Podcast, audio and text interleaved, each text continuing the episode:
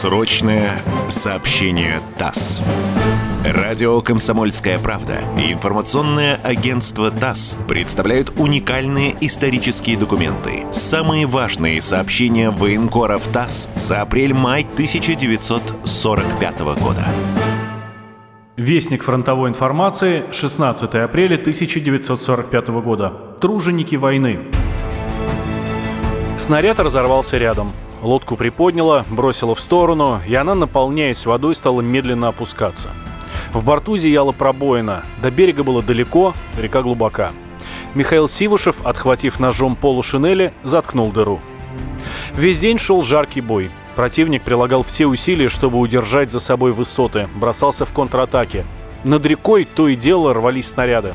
Вода бурлила, словно в огромном котле, и чудом казалось, что среди этих высоко вздымающихся фонтанов воды может курсировать лодка. Надо было иметь сильную волю, железный характер, чтобы весь день находиться под разрывами, быть раненым и все же до конца боя остаться здесь. Всеми этими качествами советского воина рядовой Михаил Сивушев обладал в полной мере – Весь день с рассвета и до захода солнца курсировал он на лодке от одного берега к другому, переправляя на легкой фанерной лодке одно отделение за другим. Под градом катился по его лицу. Повязка на голове обильно пропиталась кровью, но он не замечал этого. На плацдарме шел бой, нужно было подбрасывать подкрепление, и сапер думал только об одном – как сделать, чтобы его лодка быстрее оборачивалась с одного берега к другому.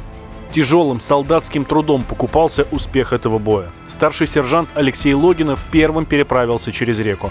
Разведал, есть ли у немцев инженерные заграждения, а вернувшись обратно, стал руководить перевозкой артиллерии. Вначале все шло хорошо, но вот в один из рейсов оборвался трос. Быстрое течение погнало паром вниз. Раздумывать было некогда. Логинов прыгнул в холодную воду и схватился за конец оборванного троса.